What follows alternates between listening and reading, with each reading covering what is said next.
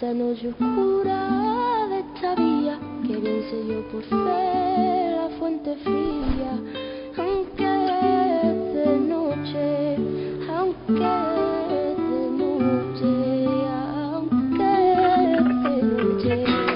Hola, ¿qué tal? Buenas noches. Buenas noches.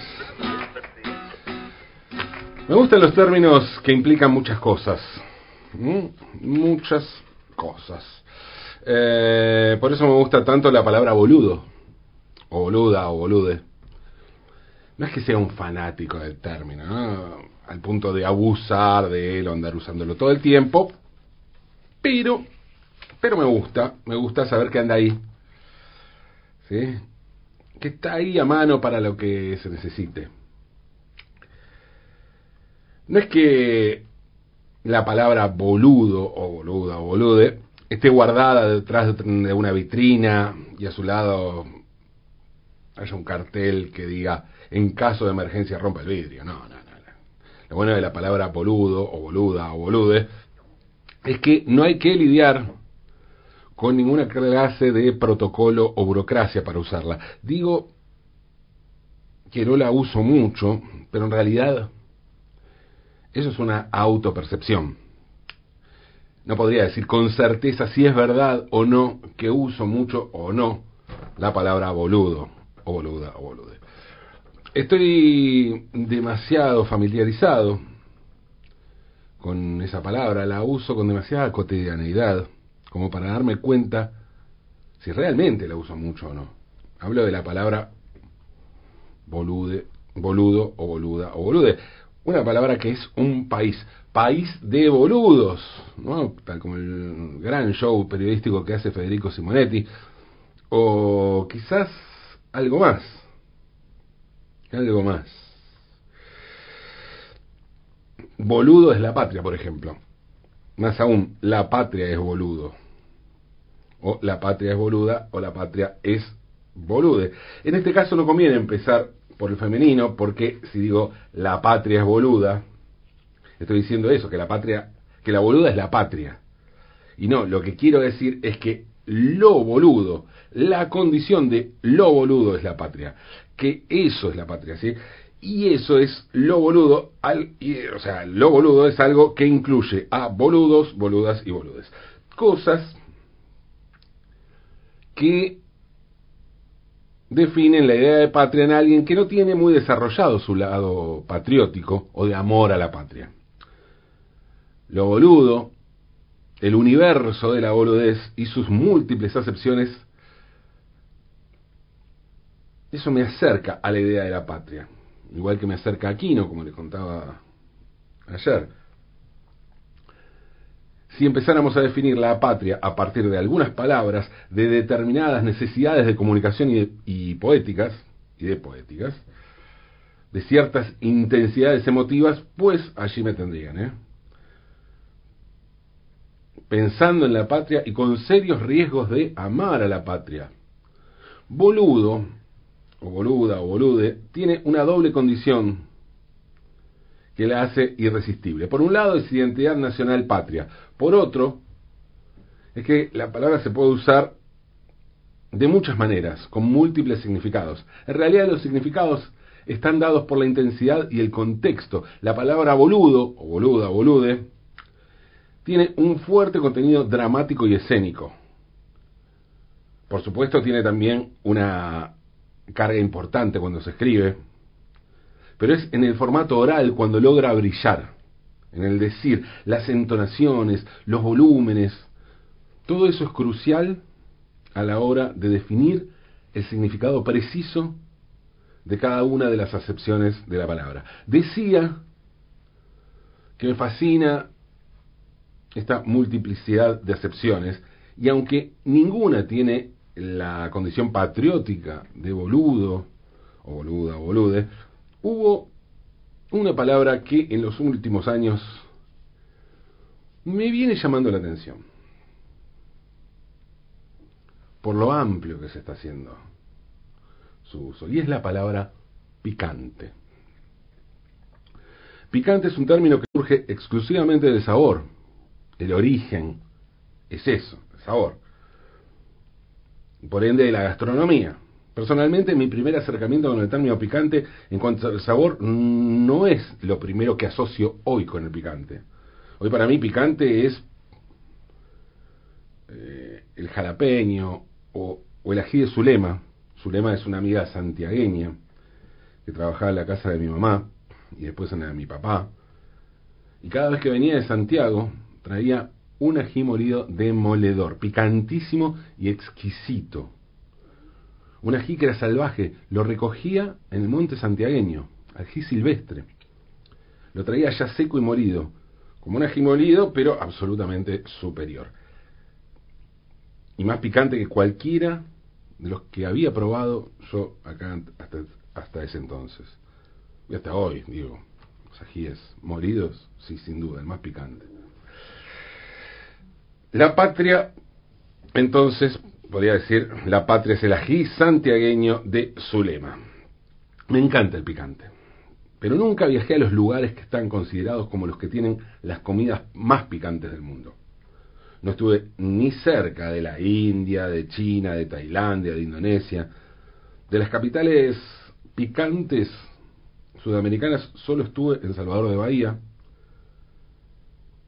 El picante tiene un uso extendido de la cocina bahiana, no es lo primero que pensamos como cosa picante, pero está presente allí. La moqueca, el plato más famoso de Bahía, es un guiso de pescado, de mariscos, cocinado en aceite de dendé y ají picante. Esto, claro, si lo buscamos en páginas, depende, de, si son españolas vamos a escuchar la palabra guindilla, si no, Chile, porque no sé muy bien cómo se llama aquí ese tipo de ajíes. Cuando yo era chico lo llamábamos puta parió. Y estaba prohibido tocarlos. Es más, yo me preguntaba para qué existían, ¿no? Esos ajíes. A ver, me daba cuenta que la planta era hermosa. Pero bueno, con eso me cansaba, me, me causaba una sensación similar a una serpiente venenosa que sí, está bien, puede ser hermosa, pero también puede ser mortal. Y en esa época no me alcanzaba para justificar una existencia. Claro que el gusto por el picante y por los venenos ¿no? es algo que se adquiere con los años, con las impurezas que ese tipo de pureza infantil es incapaz de comprender. Sin embargo, Tampoco veía en el mundo adulto mucha imaginación para llamar de otro modo a esos ajíes picantes. El ají puta parió, en ese sentido, formaba parte de un universo similar al de bola de fraile. Y me refiero exclusivamente a los nombres. Por supuesto, ¿no? No habría otro modo de vincular una factura con un ají picante, pero coincidían en que ambas tenían nombres con puteadas o términos prohibidos, ambas cosas. Hoy, visto a través del paso de los años, eso de bola de fraile sigue funcionando bien. El invento de los panaderos anarquistas sigue teniendo gracia y estilo, para mí al menos, ¿eh? Lo del ají puta parió, en cambio, solicita una revisión general. Por un lado, por lo obvio, ¿no? El patriarcado, el machismo, la deconstrucción, la estigmatización y una larga lista de cosas que rápidamente podrían llevar a la cancelación del pimiento picantísimo. Pero la principal revisión, creo yo, que requiere la expresión ajíputa parió es gastronómica. El término funcionaba bien en la infancia de un país que no solo tenía a Alberto Olmedo como máxima figura del humor, sino que además tenía una cultura gastronómica cerrada a ciertos gustos e identidades. Hoy diría que hubo un cambio mayor en el tratamiento de ciertos temas vinculados a los enunciados sobre feminismos, identidades sexuales, que en sabores, especias condimentos e identidades culinarias. Más allá de que hoy el picante es un tipo de gusto que, a diferencia de hace unos 40 años, eh, es un tipo de gusto que se tiene en cuenta. Su uso, a pesar de eso, de que se tiene en cuenta hoy, su uso nunca estuvo muy difundido en el país y obviamente esto es una percepción porteña, ¿no? Están los ajíes de Zulema para desmentirme. Los ajíes y su uso. El picante se usa bastante en la cocina norteña, ¿no? Sobre todo del noroeste, zona andina, lo mismo que en Bolivia o en Perú. En mi, en mi infancia, en mi infancia lo que picaba no era tanto ese ají que no consumía, sino que lo que picaba era la menta y sobre todo el mentol. Lo más picante que conocía yo y que en algún momento llegué a tolerar eran las pastillas Villica en mentol. Unas cuadraditas que cuando estaban en el paquete traía una, una especie de astillas, de pastillas entre cada una, como si fuera unas pequeñas astillas de lana de vidrio. Era terrible, picaban mucho. Por lo menos, por lo menos en mi recuerdo picaban mucho. Fue en la adolescencia cuando el picante se trasladó al mundo salado, a las comidas, cuando salió del terreno del kiosco. Y no es que me gustó de inmediato, ¿eh? pero comenzó un acercamiento, lentamente, fue lento pero constante. Tuvieron que pasar años. Con el tiempo me di cuenta de que me gusta el picante, que soy capaz de llevar inclusive algún picante a algún lugar que amerite picante y donde comúnmente no se tiene muy en cuenta. Un asado, por ejemplo. Va, más que por ejemplo, ese es el ejemplo donde llevar picante. De todos modos, insisto, con todo lo importante que es la gastronomía durante un viaje, nunca estuve en lugares icónicos del picante. Suelo comprar salsa picante cuando puedo, en negocios del barrio chino, o bueno, solía en épocas prepandémicas. Igual que comer en restaurantes cuando puedo, de comidas de la India, por ejemplo. Pero mm, entre mis deudas estaba viajar al centro del picante americano e hispanoparlante, que es México. La proliferación de restaurantes mexicanos y la universalización de ciertos aspectos de su cultura gastronómica, los tacos, por ejemplo, ¿no? que se volvieron populares, no digo como la pizza, pero por ahí anda. Todo esto hizo, este auge de la comida mexicana, hizo que el picante, que es un emblema justamente de la comida mexicana, pasara a tener terminología mexicana. No podíamos quedarnos con el ají puta parió. En español le dicen guindilla, por ejemplo. No da, acá suena frutilla, ¿no? Suena una fruta, guindilla, como, no da. Em, y además el picante no es parte de la identidad de lo que conocemos como cocina española. Eh, en todo caso, si nos vamos a poner tilingos europeos, la palabra en cuestión sería la, la italiana peperoncino, ¿no? Peperoncino, que a mí me causa gracia porque pienso siempre en un perón chino, ¿no? En una mezcla de perón y mao. Pero disculpen la boludez, y tampoco es que quiera volver a la palabra boludo o boluda o bolude. México tiene la posta entonces, ¿sí? El monopolio del picante, y más en América, y más en el mundo hispanoparlante. Y en México se habla de Chile. Claro que Chile está acá al lado. Y para nosotros es un país. Bueno, supongo que para los mexicanos también deben tener idea de que existe Chile, pero está lejos. Y además no tiene ninguna rivalidad. Imaginen que en México llamaran Argentina a algo importante de su dieta o de sus consumos cotidianos. Venga, vamos a fumarnos una Argentina. He cultivado unas ricas argentinas en la terraza de mi casa. Ya es octubre, supongo que ya has plantado tus semillas de Argentina. Qué difícil conseguir Argentina en enero, parece que se la llevan toda para la costa. Y así, ¿no?